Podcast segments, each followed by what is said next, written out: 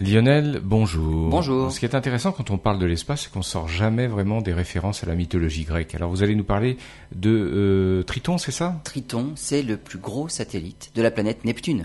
Avec ses 2700 km de diamètre, en fait, il fait même la moitié de la planète Mercure.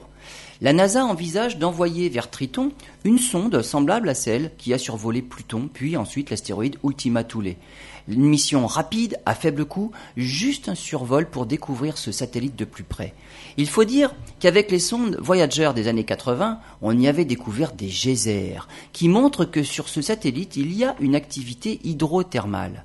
La présence des geysers indique aussi la très probable existence d'un océan souterrain, comme sur Europe, satellite de Jupiter, Encelade, satellite de Saturne, ou encore Cérès dans la ceinture d'astéroïdes, bref, comme sur beaucoup de corps du système solaire. Si la mission dénommée Trident est validée, elle décollerait en 2026. Pour économiser du carburant et donc du poids, Trident utiliserait la force de gravitation de Jupiter pour être dévié et être accéléré vers Neptune.